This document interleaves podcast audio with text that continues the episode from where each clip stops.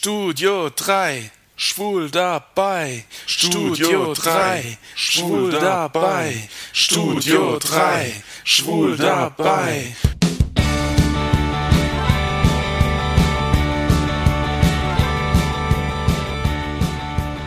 Hallo Jungs, hier ist wieder der Jan aus dem Studio 3 in Saarbrücken. Gerade rechtzeitig zum Start der Bundesliga dreht sich bei mir heute alles um Fußball. 1974. Meine Mutter ist hochschwanger mit mir und verfolgt das Endspiel der Fußballweltmeisterschaft. Am 7. Juli 1974 wurde Deutschland Fußballweltmeister und ich trat in Mamas Bauch kräftig mit. Mein Vater war ein begnadeter Fußballspieler. Doch vergeblich hat er versucht, mir den Sport näher zu bringen. Ich hatte einfach nicht so viel Spaß dran. Und den Ball traf ich auch selten. Die positivsten Erinnerungen, die ich mit meinem Vater und dem Fußballspielen verbinde, sind die Samstagabende mit der Sportschau. Dann hat mein Vater sich auf der Couch mit einer Flasche Bier gemütlich gemacht und Fußball geschaut. Und nach der Sportschau haben wir uns alle im Wohnzimmer zum ZDF-Wunschfilm wieder zusammengefunden. An den Wochenenden fühlte ich mich meinem Vater am nächsten. Schöne Erinnerungen. Doch leider hat mich das Fußballfieber nie so richtig gepackt. Vielleicht liegt es daran, dass ich schwul bin. Schwule können kein Fußball spielen. Das hat schon der berühmte Fußballer Lothar Matthäus gesagt.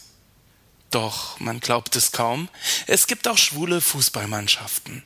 Zum Beispiel das Cream Team Cologne aus Köln oder der Club SSL Vorspiel Berlin. Da sieht man, dass anders als bei mir sich einige Schwule doch in ihrer Kindheit für Tore und Bälle interessiert haben. Aber findet man schwule Fußballer denn nur in schwulen Fußballclubs? Wie sieht es im Profifußball aus? Auch hier müssten einige Schwule zu finden sein. Ähm, doch das ist ein heikles Thema. Offiziell gibt es im deutschen Profifußball keine Schwulen. Kein deutscher Profifußballer hat sich bisher geoutet. Dabei müsste es, rein statistisch gesehen, mindestens drei schwule Teams in den Bundesligen geben. Davon geht die Fußballzeitschrift Rund aus, die sich vor ein paar Jahren in einem schönen Artikel mit dem Thema auseinandergesetzt hat. Es gibt ganz sicher schwule Fußballer, die wir alle kennen. Unter der Hand werden einige Namen gehandelt, aber offen möchte keiner damit umgehen. Aber warum? Was ist das Problem? Die Spieler haben Angst. Angst, gedemütigt zu werden. Schwul ist in den Stadien und bei den meisten Fans ein Schimpfwort. Ein geouteter Profifußballer müsste einem riesigen Druck standhalten. Und er müsste sich Sorgen machen um Gewalt ihm gegenüber. Durch andere Spieler oder Fußballfans. Seltsamerweise ist in keiner anderen Sportart die Homophobie so groß wie im Fußball. Und was machen die Schwulen, die es ja wohl im Profifußball gibt? Sie verstecken sich immer mit der Angst im Nacken, als schwul erkannt zu werden. Viele haben eine Alibi-Freundin oder sogar Frau. Schwul leben, das geht nicht. Sexualität wird anonym in der schwulen Szene ausgelebt. Hm.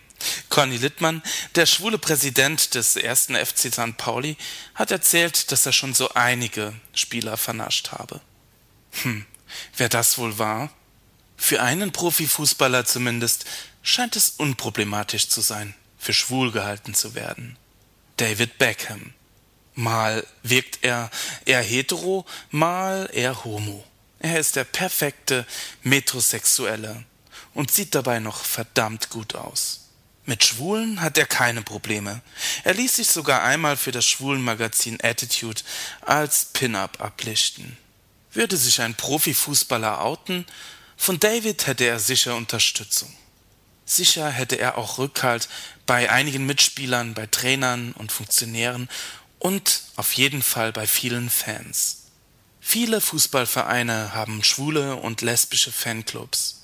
Zum Beispiel Queerpass Bayern, die Fans des ersten FC Bayern München oder die Queer Devils, Fans des ersten FC Kaiserslautern. Tja, Und sogar ich, der keinen einzigen Ball trifft, habe bei der Fußball-WM richtig mitgefiebert. Dieses Sommermärchen war unvergesslich. Und Polly war einfach klasse. Nicht nur wegen der Trikotwechsel. Ich würde mich freuen, wenn endlich einer der Profifußballer den Mut hätte, sich nicht länger zu verstecken. Ich glaube, wenn das Schwulsein damals, als ich Kind war, kein Problem gewesen wäre. Und wenn es einen offen schwul lebenden Fußballspieler gegeben hätte. Einen, den trotzdem alle geliebt hätten, obwohl er schwul ist. Dann hätte ich mich vielleicht irgendwann getraut, mich meinem Vater gegenüber zu outen. Die Angst wäre sicher nicht so groß gewesen, dass er mich so, wie ich bin, nicht akzeptiert. Für meinen Vater wäre ein schwuler Nationalspieler ein Anfang gewesen. Ein Weg, sich mit dem Schwulsein seines Sohnes auseinanderzusetzen. Träume. Es ist anders gelaufen. Wenn ich an damals denke, dann fällt mir diese eine Frage ein, die mein Vater mir immer gestellt hat und die Antwort, die ich auswendig gelernt habe. Ich muss wohl so drei Jahre gewesen sein. Und er fragte mich, Jan, wer ist der beste Fußballspieler? Und ich? Ich antwortete, wie aus der Pistole geschossen, Beckenbauer.